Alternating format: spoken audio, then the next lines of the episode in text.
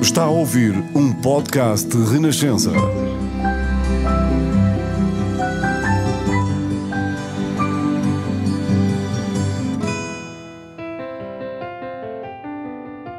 O meu convidado no Melhor de Portugal tem a profissão que sempre sonhou desde criança. Ainda não tivemos em nenhum episódio, também posso adiantar, um convidado com esta profissão em particular. Olá, convidado. Olá, muito boa tarde. Tudo bem? Boa tarde, boa noite, bom dia. Eu que geralmente costumo dizer olá, boa tarde. O meu nome é. E depois pensei, não, não, isso é a única, isso é a única nuance que eu não posso dizer aqui. Não podes dizer. Mas dizes isso quando gravas alguns vídeos, não é? Tu tens muito esse hábito. Sim, acho que geralmente, não sei se já é um tique, se já é por apresentação, mas grande parte deles eu digo olá, o meu nome é X, sou isto e depois digo o tema do vídeo. Uhum, do vídeo. E é uma coisa que tu fazes muito frequentemente. Portanto, eh, para quem não sabe, para quem ouviu este podcast pela primeira vez, temos aqui uma nuance: é que nos primeiros minutos o convidado nunca revela quem é e eu também não. Portanto, o objetivo é com as pistas que vai ouvindo aqui, uh, vai tentando adivinhar. Pode ser alguém que já conhece ou alguém que não é conhecido, mas que é uma promessa em Portugal e que representa o melhor de Portugal. Portanto, vamos lá continuar com este jogo. Nós chamamos a este episódio o Fiel Amigo. Não vamos dizer ainda porquê, obviamente. Tu consideras-te convidado um fiel amigo? Eu considero-me um fiel amigo, considero sim senhor, e interpreto também o título como os fiéis amigos também, uhum. que aí não acho, acho que é quase unânime, diria 99,9% das pessoas consideram fiéis amigos. Uh, portanto. Um animal em particular. Um animal em particular. Um animal em particular, bem que, que vamos todos para o cão, mas eu acho que é profundamente injusto para o gato, é profundamente injusto para o pássaro, porque quem tem pássaros, ou quem só tem pássaros, vai uh, dizer que o meu fiel amigo é o pássaro, quem tem só gatos vai dizer o meu fiel amigo é o gato. Portanto, eu acho que é mais justo os animais. Portanto, mais uma pista. Temos alguém com um apurado sentido de justiça e de equidade.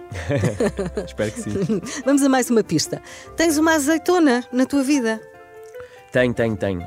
E para além de gostar de muito azeite e de azeitonas, também tenho uma azeitona na minha vida, uma fiel amiga eu faço quase tudo com ela. Diria aí 70% do meu dia é passado com ela. Ela já se habituou à minha rotina. Foi ela que se habituou à minha rotina, portanto, ela é que merece todo o mérito. Eu continuei a fazer a minha vida quando eu já fazia a minha vida antes dela chegar até a mim. Continuei a fazer a minha vida e ela pensou: ok, eu consigo me adaptar a esta vida, portanto, tem a vida que eu tenho. Uhum. Adoras chocolate? É outra pista que podemos dar? És capaz de comer uma tablete cada vez? Tenho, tenho, eu adoro chocolate. Eu tento não comprar chocolate porque porque é isso, vai, vai tudo. E principalmente After Eight e principalmente gelado de After Eight. Tenho hum. um problema com gelado de After Eight. Eu acho que as pessoas ou é adoram After Eight. Ou Eu lembro é, que para o sítio onde eu trabalho uma vez levaram um bolo que não era para mim. Sim. Que só eu é que comi e só não comi mais porque não havia, que era bolo de After Eight. Ah. E as pessoas diziam, pá, que não, nunca não quer nada, nem sequer quer provar isso. E tu comeste eu estava muito contente a comer aquilo. o que para ti, na tua profissão, de alguma forma, uh, não sei, devias ter assim mais cuidado com a saúde e não comer tanto doce? Eu tenho, eu tenho, eu tenho, hum. eu tenho esse cuidado com a saúde, ou seja, eu adoro chocolate, não deixo de ter cuidado e de ser ponderado a comer chocolate.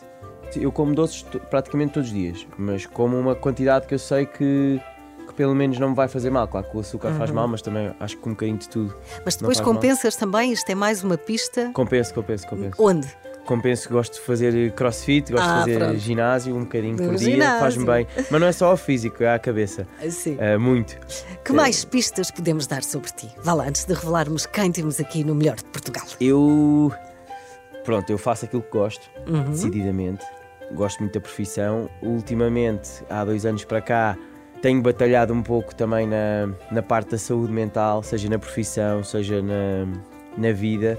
É uma coisa que eu gosto e o que eu faço da minha vida, onde as pessoas eventualmente me possam um, conhecer de, de, alguma, de alguma forma, é partilhar aquilo que eu faço da minha, da minha vida, da minha profissão e um bocadinho da minha vida. Oh, ok, então vamos lá, vamos lá, vamos desvendar. Quem és tu? O meu nome é André Santos, eu sou médico veterinário. Parece aquelas entrevistas dos jogadores da bola. Olá. Sim, é verdade. Olá, sou Cristiano Ronaldo e esta é a minha casa. Sim, e este é o meu consultório. Não porque estás na rádio, não é? Mas eu tenho que dizer, tenho que dizer isto. Estás na rádio, sim, estamos uh, a fazer este podcast e tu não vens sozinho. Quem é que trazes contigo? Não, tra... pois é isso. Eu, eu, te pedi logo desculpa quando entrei porque costumo perguntar com antemão se, se é permitido, porque eu respeito muito isso mas trouxe aqui a azeitona, ela não, não falha. Quem é dela, ela não falha. Quem é a azeitona? É a minha cadelinha, a minha cadelinha. É que uma boa é, é, a minha melhor metade. E tu ficaste, tens, és conhecido pelos vídeos que fazes, uh, informativos, carinhosos, uh, sobre o cuidado com animais, não é? Tu tens 450 mil seguidores no, Instagram, se calhar já aumentou muito mais. Mas como é que de repente tu, tu, tornaste um veterinário superstar? E por isso é que estás aqui também a, a representar a profissão é, de veterinário. É assim, eu, eu acho uh, que as pessoas, de certa forma, identificam-se, seja com aquilo que eu partilho, seja em si com os cuidados com, com os animais, uh, com os casos clínicos que eu vou partilhando, que as pessoas podem interagindo, podem ir votando e fazendo o caso clínico comigo. Às vezes põem lá raio-x, ecografias, às vezes falo, falo de assuntos menos confortáveis, como é o último que eu falei sobre a eutanásia, sobre ah, lidar sim, com isso, vi. com a perda. Uhum. Uh, mas de facto, a verdade é que eu acho que isto é unânime a qualquer página de Instagram. É preciso consistência. Eu já faço isto para há uns, que, há uns 6 anos, 7 anos, sempre a, a partilhar e a publicar conteúdo para que as pessoas também sintam isso e só depois é que se as pessoas se, se, identificarem com o conteúdo e que gostarem, acho que acabam por seguir as páginas. Foi e... um crescimento natural, não é? Tem sido este crescimento Foi, houve, natural. claro, há, há, sempre alguns picos, mas sempre foi mais ou menos gradual, sim. Uhum. André Santos, veterinário de medicina interna e cardiológica, é isto? É cardiologia, sim. Ah, é cardiologia, sim. Médico veterinário há 10 anos, sempre sonhou trabalhar com animais.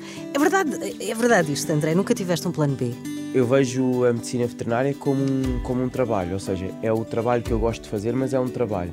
A verdade é que eu, eu tento não, em nada na vida, depender de uma coisa, tanto a nível emocional, tanto a nível uh, de trabalho, ou seja, se eu algum dia, por algum motivo, ficar sem trabalho, nós nunca sabemos o dia da manhã, eu não posso depositar toda a minha felicidade e todas as minhas expectativas num trabalho que eu porventura não controlo por algum motivo, fico sem ele, então hum. toda a minha felicidade vai por água vai abaixo. Por água abaixo então, qual é o teu plano B?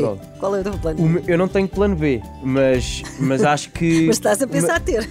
Não, eu, eu, eu, eu, também participei na, agora num restaurante brunch que abriu, que eu gostei com uns amigos meus, que é o Baltazar, uh, ali em Picoas. Uh, mas vou tendo, vou, vou fazendo a parte das redes sociais que acaba por partilhar a minha vida pessoal e de veterinária, mas é um trabalho diferente. Uhum. Portanto, eu gosto de fazer várias coisas, mas não deixa de ser um trabalho, ok? Isso é importante. Eu, claro, para mim, sim. eu já eu, eu, tive que fazer esta barreira uh, porque os veterinários, de certa forma, consigo falar por grande parte deles, não por todos, mas são muito há muitas horas feitas, há muito tempo despendido à profissão, mesmo fora do, do trabalho, tenho que estar a estudar os casos para poder ajudar o máximo há uma possível. Parte de investigação, sim, sim, muito grande. E, e isso consome muito depois a frustração, às vezes não conseguir ajudar determinados pacientes, a frustração de lidar com donos que não estão contentes porventura com o nosso trabalho. Portanto, é tudo muito emocionalmente desgastante. Então, eu tive que impor uma barreira de tempo na profissão em si para poder fazer aquilo que gosto para que seja uma bola de neve, para depois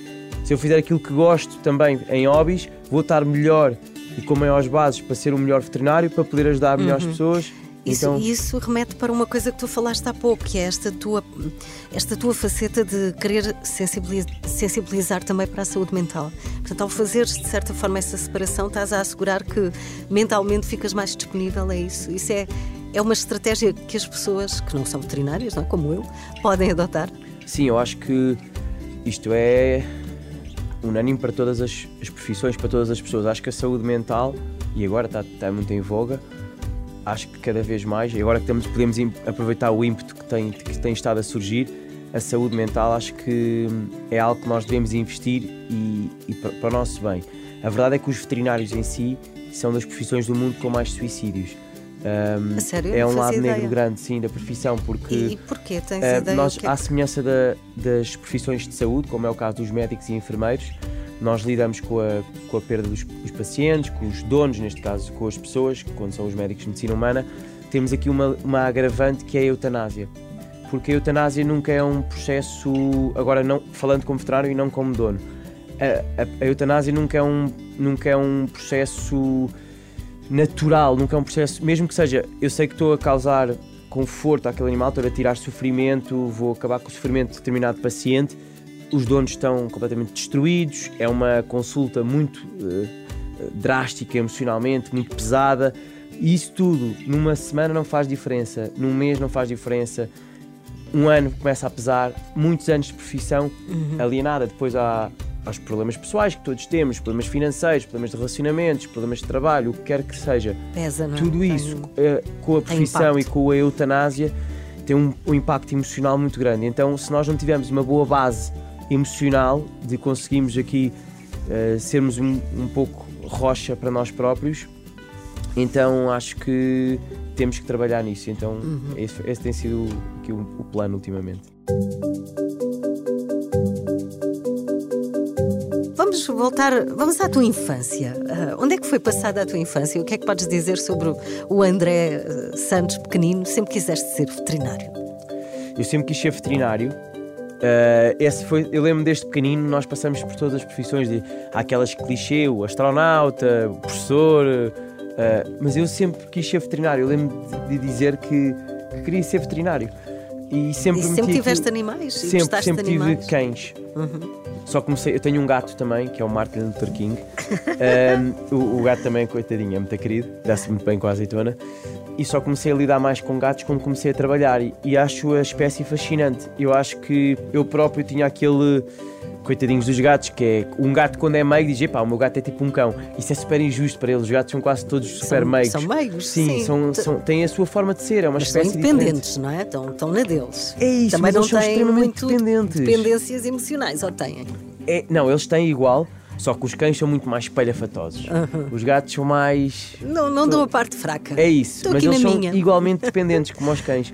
Um, mas a minha infância sempre fui, gostei muito de desporto, sempre. Sou clássico lisboeta, portanto sempre fui de Lisboa. Uh, e foi assim meio normal, diria eu.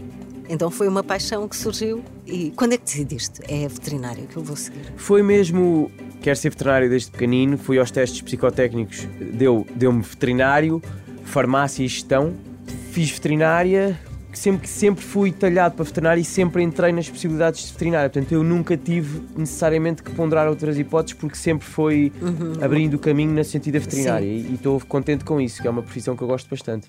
E começaste há quatro anos, mais ou menos, a colocar os tais casos clínicos uh, no Instagram. Como é que surgiu essa vontade? Foi assim, foi sem querer? Gravaste o primeiro vídeo e gostaste? Uh, teve adesão? Uh, o que é que... De facto, talvez tenha sido um bocadinho mais, para, para aí aos seis anitos o que aconteceu foi que as pessoas não tinham. Eu tinha essa ideia, não posso falar pelas pessoas, mas eu tinha a ideia que não se sabia bem o que é que se fazia em medicina veterinária. A medicina veterinária está um passo atrás da medicina humana, não está 5 nem 6, ou seja, não é o meu bichinho está com este sintoma e vai lá e leva uma pica. Não, nós no, no, no hospital do Restelo, onde eu trabalho, no Anicura, Restelo, temos ressonância magnética, temos TAC, eu sou cardiologista, ah, existem neurologistas, dermatologistas, medicina de comportamento, ou seja, eh, está muito evoluída a medicina veterinária. E é isso que eu queria passar às pessoas, que para elevar um pouco os cuidados veterinários, para as pessoas saberem, ok, o meu, o meu cão está com desconforto na barriga, pode-se fazer uma ecografia uhum. abdominal, pode-se fazer análises, pode ou seja, começou tudo isso, eu fui pondo os exames uh, e fui explicando os exames para, para donos também tenho alguns estudantes que interagem muito comigo, alguns colegas, mas o intuito sempre foi, até pela linguagem que eu utilizo, ser o mais próxima possível. Que é muito simples, dos, sim. Dos, dos donos, para eles perceberem e para também alertar aqui um bocadinho os cuidados e os sintomas que temos de estar uh, mais alerta em casa e, ou determinadas doenças que estão com alguns surtos. Por exemplo, agora estamos com um surto de tosse do canil em Lisboa vou, vou, vou ter que falar sobre isso ou, ou, ou quero falar uhum. sobre isso, mas é muito sempre no sentido de ajudar as pessoas a, com os cuidados veterinários. Sim. Então, pegando aí nessa parte, quais são os temas que as pessoas mais gostam? Aqueles que são mais gerais, não é? Que, independentemente do animal que temos, possa fazer eco a mais pessoas. Quais são.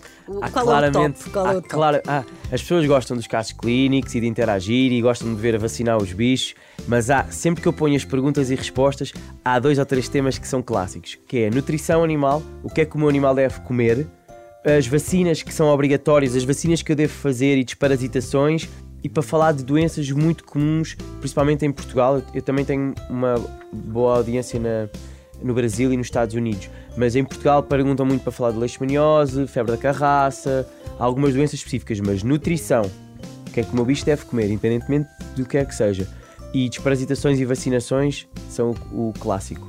E o teu caso clínico preferido? É muito mal fazer-te esta pergunta.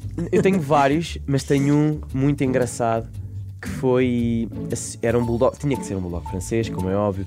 Os Porquê bulldog que tinha que ser O bulldog francês é sempre o mais caricato. Se alguma coisa acontece de É estapafúrdio, mirabolante, de entroncamento, é, é bulldog francês. Então o bulldog francês, a senhora tinha ido ao Restelo porque tinha visto que ele tinha comido ah, moedas. Eu disse, Hum, ok, moedas. comeu moedas, bulldogs franceses, tudo bem, não me espanta. Faço raio-x, eu nem percebi o estômago, até porque aquilo vê-se como é metal, vê-se ao raio-x. Ah, e era tipo, literalmente um porquinho alheiro, via-se que tinha imensas coisas. Ai, então teve que ir para a por- cirurgia, teve Sim. que se abrir o estômago para tirar. Pá, e era literalmente, tipo, até dá para ver, abre o estômago e está-se a tirar moeda, moeda, moeda. E eram tudo moedas de 50 e de 20 cêntimos. E estavam, se não me engano, tipo 11 ou 13 euros e 20. Ou seja, pá, era uma quantidade. Pensei, E o porquinho "Que- milheiro estava lá e dentro? tive ou um labrador que eu não sei como, que só o fiz vomitar e, e, e saiu tudo, que comeu 32 ou 31 cápsulas com a cápsula da Nespresso. Faço aqui publicidade.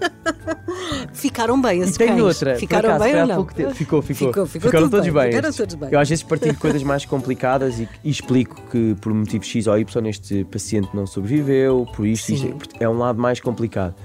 Há pouco tempo, pá, aí há uns seis meses, tive uma senhora que me foi diretamente ter comigo, uma, uma rapariga assim da minha idade, disse: Olha, o meu cão comeu um preservativo. Eu até partilhei este caso há pouco tempo, novamente. E ele comeu um preservativo e eu, ok, vamos fazê-lo vomitar, está no estômago, Uhum. foi há pouco tempo. Pá, quando o faço vomitar, ele vomita aquele e mais, pá, aí uns nove preservativos. Ele foi à caixa e pá, devia que devia ter sabor e ele, olha, vamos embora, com o invólucro e tudo. Pá, e era só vomitar preservativos. Porquê que os cães comem tudo? Pelo cheiro, pela consistência, às vezes porque eles pensam que é comida e comem e já nem estão a cheirar porque já pensam que os donos vão tirar porque pensam que é comida e, e comem. E ontem foi ao Restelo um cãozinho que tinha comido um labrador, claro. Não, o cãozinho comeu o labrador? Não, ah, não. o, o- o labrador que comeu aqueles pães de leite, mas com o invólucro, porque Sim. ele foi tão na focinhice de comer, com medo que as pessoas tirassem, então come aquilo tudo, vai tudo deito. Tu deves ter, eh, sim, isto obviamente são casos, fica tudo bem, não é? Porque estes problemas eh, não são problemas graves, não é? É, É ou são- eles ou podem, ser graves. Quando eu, quando eu às vezes para mim penso um caso ah, giro, eu, eu vou ter que associar uma emoção positiva, então geralmente terá que ser um caso que acabou bem. Porque mesmo que eu tenha casos que não são giros, possam ser interessantes do ponto de vista clínico e que não correram bem, eu vou pôr na caixinha do interessante e não na caixinha do giro. E, e é isso. Mas E- vou ter, há sempre casos interessantes, assim. Os portugueses, na, na percepção que tu tens enquanto médico veterinário, são bons cuidadores de animais. Cada vez mais, sim. Isto vê-se como?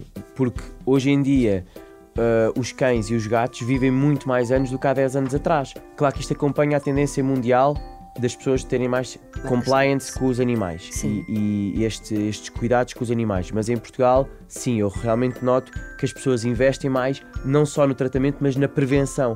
Se as pessoas, se as pessoas derem uma boa alimentação, vacinação e desparasitação, já estão a prevenir uma série de coisas. Claro que há sempre algumas coisas que nós não controlamos, doenças ou o que quer que seja, mas se nós controlarmos estes três fatores, temos tempo para eles, tempo e amor. Alimentação e depois vacinação e desparasitação, nós prevenimos imensas doenças co- nos animais. Uhum. Ah, gostava de, de- de falar de um tema que nós, quem tem animais, e eu, eu confesso, eu nunca tive um cão, até ao momento em que alguém oferece à minha filha de prenda de anos uma cadela, uma beagle. E sinto uma dependência gigante. É, um, é um- aquilo que dizem muito, ah, é um familiar, e eu não compreendi, e agora compreendo. Esta questão da dependência emocional, mais um elemento da família, perceber que eles vivem menos do que nós, ahm, como é que nós podemos fazer para que não seja patológico? Para que seja saudável? Claro que amor, eh, o outro lado do amor é, é- pode ser a perda, não é? E com a perda a tristeza, mas enquanto veterinário e muito sensibilizado, sensibilizado para esta questão das emoções, que conselhos é que podes dar a quem tem esta dependência? Essa dependência acho que faz parte. Eu não. Nem eu me sinto confortável a dizer não fiquem tão dependentes. Exato. Porque a verdade é que Sim. nós notamos o que é que acontece. é que eles dão-nos, a vida deles é dar-nos amor. Eles vivem, eles, a felicidade deles é essa. Então nós, por muito dispersos que, se, que sejamos a nível de personalidade, nós vamos sempre afunilar para eu tenho uma entidade, um animal neste caso, a dar-me tanto amor, eu vou retribuir de certa forma. Portanto, nós podemos conhecer todo o tipo de pessoas, cada, cada todo esse tipo de pessoas que têm animais e que trate bem, relativamente bem os animais. Até vão, os perfis vão, mais distantes, não é? Aqueles são, de, são completamente emocionalmente mais afeiçoadas aos distantes. animais. Sim. Agora, a verdade é que depois a perda de um animal doméstico está, está comparada, e está a estudos científicos, com uma perda de um familiar próximo, seja um avô, um tio, um irmão. Portanto, é altamente drástico. O que acontece é que, isto foi uma dona que me disse, por acaso não foi há muito tempo, que eu nunca tinha pensado desta forma, que, é, parece básica, mas a, a senhora já estava na casa dos 50 e tal anos e, e eu adormeci, o, foi eu- a consulta de eutanásia. Já era um caso complicado, era um, era um tumor. E a senhora disse estava a chorar e disse-me: Pois é que nós na vida, ela tinha filhos, tem filhos, nós na vida nós não estamos habituados. O nosso cérebro não se habitua a ter que criar um ser e a ver esse ser antes, ir antes de nós. A natureza, o normal é nós termos filhos e nós irmos antes dos nossos filhos. E nos animais eles vivem menos que nós. Eles vivem 15, 18 anos. Portanto, nós conseguimos compreender a nível de inteligência que eles vivem menos tempo que nós, eles vão morrer antes de nós. Mas o cérebro não é um órgão que funciona muito bem com a inteligência em si, ele funciona-se muito com comportamentos. E nós, não, não tendo aquele hábito de perder animais, é muito difícil a, a perda de um animal doméstico. É, é, é muito complicado assim. Walking along, got you by my side. Come along with me. Cause there's no direction, it's just you and me. Se fosse um animal, um animal não racional, que animal serias e porquê? claramente um cão. Um cão. Eu sou, é que eu acho que se tenho feito de cão mesmo. Não, explica lá isso melhor. No quê? Eu sou. eh, eu sou muito transparente emocionalmente. Talvez básico emocionalmente. Aquilo que eu estou a sentir eu transpareço. Eu não sou muito de. Nem sei, nem Jogos sei assim, fazer né? jogos Sim, e sim. de esconderem pessoas. Eu não sou, não, não tenho prazer nenhum nisso. E, é, é- e depois é isso, eu gosto de brincadeira, gosto. sou amigo, gosto de. gosto de viver em si. E viver- ladras? Não, não. Gostava. Às vezes dava jeito. Não ladras. Experimenta lá. Bel, bel, bel. Não, eu se fosse um cãozinho era um, York- era um cãozinho pequenino, era se calhar daqueles que ladra ladrava assim. bastante. Bel, bel, bel. Sim, sim. I got the day ahead, turning right or left. I got time to spend with my best friend. André, foi ótimo ter-te aqui. Última pergunta. Planos para o teu futuro? Não tenho, é assim, eu não tenho assim nenhum plano megalómano de, epá, gostava mesmo de construir isto, fazer isto ou aquilo. Eu, o meu plano de futuro é poder continuar a trabalhar, eu quero. Poder continuar também a, a ajudar as pessoas nas minhas redes sociais e isto tudo para poder fazer aquilo que eu realmente gosto, que é viajar. Eu adoro viajar, eu adoro conhecer culturas novas. Agora em abril meti-me com uns amigos meus, vamos aos Himalaias. Uau. E levas o a não, azeitona? não, não. Ah. Eu tive para levá-la ao pico. Agora há uns tempos que fui para aí há um mês. Tive quase a levá-la, só que depois. ah, percebi- ainda bem que não levei, porque depois percebi que não, não, se- não se aceitam animais no pico. Portanto, mas Ainda ela bem que perguntaste antes. Não perguntei. A azeitona está aqui. Ela já foi ao Jerez comigo fazer aquelas trilhas complicadas e ela gosta. Ela fica gosta. toda contente. Está aqui a azeitona. Vamos tirar uma, uma fotografia e, e vamos mostrar isto nas redes sociais. Obrigada, Obrigado André, eu por ter estado tempo. aqui. André Santos, veterinário, no melhor de Portugal.